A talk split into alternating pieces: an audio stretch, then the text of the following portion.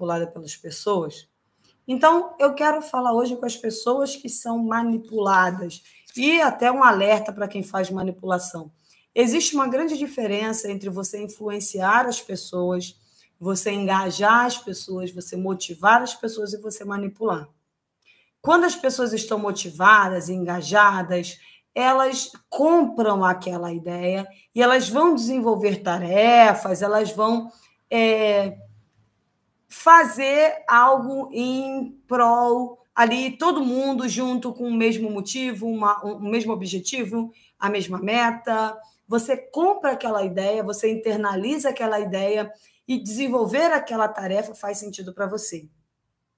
Quando há uma manipulação, e aí a pessoa, a pessoa manipuladora ela, ela trabalha na mente da outra pessoa de forma que a pessoa que está sendo manipulada ela vai fazer algo que ela não quer fazer. Então, por exemplo, é aquele colega de trabalho que pega o trabalho dele e empurra para você. Mas ele é muito bom de papo, ele te convence, ele conta uma história triste para você. Ou ele, ele vai ali te manipulando num jogo de palavras que, quando você vê, você se comprometeu a fazer algo que você não tem tempo de fazer, que você não quer fazer, que não é responsabilidade sua, e você acaba cedendo e fazendo o que o outro quer. Só que, nesses casos, você não está fazendo por vontade própria. E você vai acabar se. A pessoa que está sendo manipulada, ela vai se odiar por ter dito sim. E ela vai olhar para o outro e vai falar: nossa, mas que vontade né, de falar umas besteiras para essa pessoa, porque ela me enganou, ela me manipulou. E agora? Olha, eu já passei por algumas situações assim, em que as pessoas eram muito boas de papo, e eu acabava me comprometendo com algumas coisas que nem eram responsabilidade minha. Mas depois eu parava para pensar e falava assim: não, mas isso não é função minha. E eu entrava em contato com a pessoa e falava: Fulano, não vou fazer esse trabalho, não vou fazer essa tarefa, porque não é minha função. Então, obrigada por acreditar na minha capacidade, na minha competência de resolver essa questão, mas ela não é minha função e no momento eu tenho outras tarefas em andamento e não será possível resolver esse trabalho.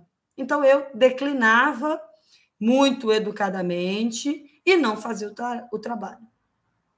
Em outras situações, você é manipulado de tal forma que você acaba, talvez porque o prazo é curto, talvez porque outras pessoas já sabem que é você que vai desenvolver aquela tarefa, você acaba realizando o trabalho, não tem muito como dizer não. A situação chegou a um ponto que você não tem muito como dizer não.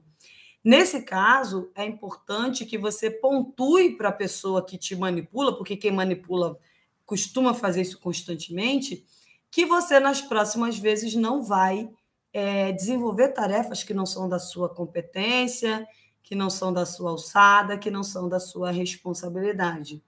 Então, se você é um líder, se você é um gestor de área, pare para pensar se você está manipulando as pessoas para elas fazerem o que você quer ou se você de fato está engajando essas pessoas, você está motivando essas pessoas para um bem comum, para um objetivo comum.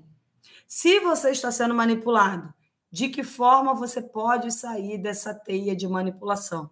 De que forma você pode dizer não educadamente, sem tumulto, sem brigas, sem agressividade, mas se posicionando de uma forma assertiva para que você fale: não é minha responsabilidade, não é a minha tarefa, muito obrigada aí, mas é, não vou desenvolver esse trabalho. Então, é, cuidado, reflita se você está sendo manipulado ou se você é o manipulador no ambiente de trabalho, porque isso atrapalha até o ambiente de trabalho de ser saudável. Tá? A forma como você fala, ela tem que ser uma forma de engajamento, de motivação e não uma forma de manipulação. Essa é a reflexão de hoje a respeito da carreira contábil. Eu agradeço pelo seu tempo, pela sua atenção. Convido a seguir nas redes sociais, no Instagram, romano.rio, no LinkedIn, romano Rio. E se você não tem um LinkedIn, faça o LinkedIn, aproveita para me seguir, t.romana. Muito obrigada e até breve.